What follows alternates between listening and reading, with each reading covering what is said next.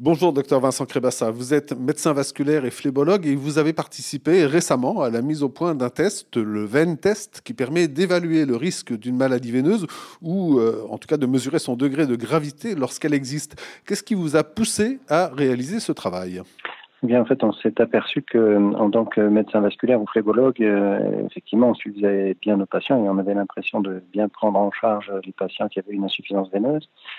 Mais euh, il y a une étude qui est sortie et qui euh, étudiait l'état euh, veineux de la population française, j'allais dire, en allant directement chez le médecin généraliste et pas chez nous spécialistes. Et on s'est aperçu effectivement qu'il y avait beaucoup de patients qui souffraient de maladies veineuses et qui n'étaient pas pris en charge, qui étaient négligés, qui négligeaient même leurs symptômes. Et cette étude a défini même que moment, entre le moment où les symptômes apparaissaient et la première consultation chez un spécialiste, il y avait 7 ans, ce qui, permettait à la maladie d'évoluer pendant 7 ans, alors qu'on aurait pu avoir une prise en charge bien plus précoce.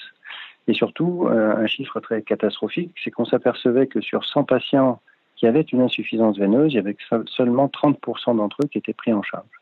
Donc ça veut dire qu'il y avait un, réel manque de prise en charge de patients qui euh, étaient un petit peu abandonnés avec, euh, avec leurs symptômes, leurs gènes, et qui on disait mais c'est pas bien grave parce qu'en fait ce sont des patients souvent qui euh, n'avaient pas forcément des normes variées et ça ne se voyait pas forcément. À partir de quels éléments avez-vous travaillé pour mettre au point ce test? Eh bien Justement, cette étude a, a permis d'avoir une photographie d'une population de plus de 33 000 personnes qui consultaient leur médecin généraliste et quel que soit leur motif de consultation chez le médecin généraliste, on regardait leurs jambes et on faisait un diagnostic. Euh, ça a donné une population relativement homogène de la population française. Et surtout, on s'est aperçu qu'il y avait dans la maladie veineuse, euh, il y a plusieurs stades. Et le premier stade, c'est un stade où il y a des symptômes et on, signe visible, c'est-à-dire que le symptôme, c'est ce que ressent le patient, mais moi, je ne peux pas le constater. Donc, s'il a des œdèmes, euh, je peux le constater. S'il a des crampes la nuit, je ne peux pas le constater.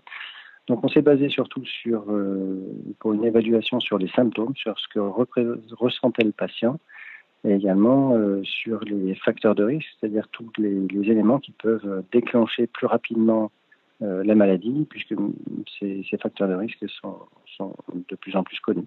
Quelles informations ce VEN test permet-il de recueillir? Ce sont des, c'est un test simple avec quelques questions, mais euh, on a défini euh, trois, niveaux de score. En fonction de ce score, on peut dire oui, le patient a vraiment une maladie veineuse, on en est sûr à plus de 90%. Euh, ou alors dire ben, on est sûr qu'il n'a pas d'insuffisance veineuse donc ça, c'est quand on est en dessous de 7, du score 7. On en est sûr à quasiment 80%. Et il y a toute une euh, tranche de population intermédiaire qui est entre 7 et 9.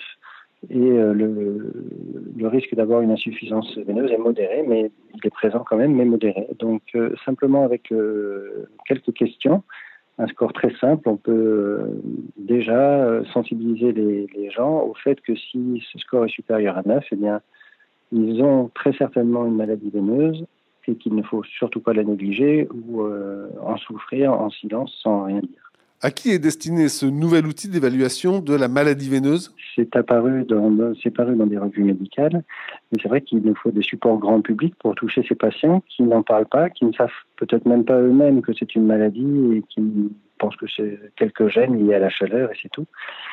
Et je pense que les gens qui sont concernés, justement, ce sont euh, surtout des gens jeunes, euh, des parents jeunes. Et bah, alors, les enfants, bien sûr, de parents qui ont déjà une maladie veineuse sont sensibilisés, mais parfois, il y a des, adolescents, hein, parfois, qui, commencent à avoir cette maladie. Et on s'est aperçu effectivement qu'en dessous de 45 ans, la fréquence euh, de maladie était multipliée par deux, voire trois, quand l'un des deux parents, voire les deux parents, étaient atteints. Donc euh, c'est vraiment une tranche de population très jeune. On a l'impression que la maladie veineuse, c'était plus euh, les personnes âgées et les seniors, et en fait, pas du tout. Les différentes études qu'on a menées jusqu'à aujourd'hui démontrent que cette maladie commence très jeune, de façon très précoce. Et qu'est-ce qu'apporte ce VEN test dans la prise en charge des patients? Le patient se néglige, peut-être qu'on néglige aussi un peu le patient en lui disant c'est pas bien grave, tout le monde a les jambes lourdes.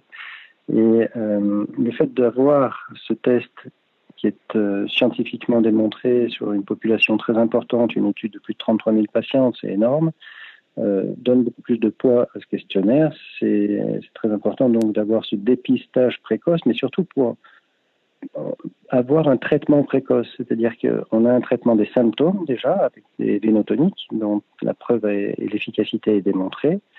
Et on peut avoir aussi une prise en charge des facteurs de risque et d'aggravation qui sont des facteurs modifiables. Alors, il y a l'hérédité et le nombre de grossesses, par exemple, qui sont des facteurs de risque qui ne sont pas modifiables, mais il y a des facteurs de risque qui sont modifiables, c'est-à-dire l'immobilité, la sédentarité, l'immobilité, euh, l'orthostatisme au travail ou euh, même chez soi. Le surpoids, qui est important aussi. Donc, ce sont des petites règles, peut-être, euh, de changement de vie avec euh, une marge d'un quart d'heure entre midi et deux, une perte de poids, des fois, de 4-5 kilos suffisent pour euh, soulager le patient et éviter que la maladie ne s'emballe et ne s'aggrave. Donc, on peut mettre en place vraiment des stratégies thérapeutiques très tôt, sans parler encore ni de chirurgie, ni de bandage, de compression, ni de thérapeutiques lourdes, mais de simples conseils peuvent vraiment soulager euh, les patients et éviter que la maladie ne progresse et ne s'amplifie.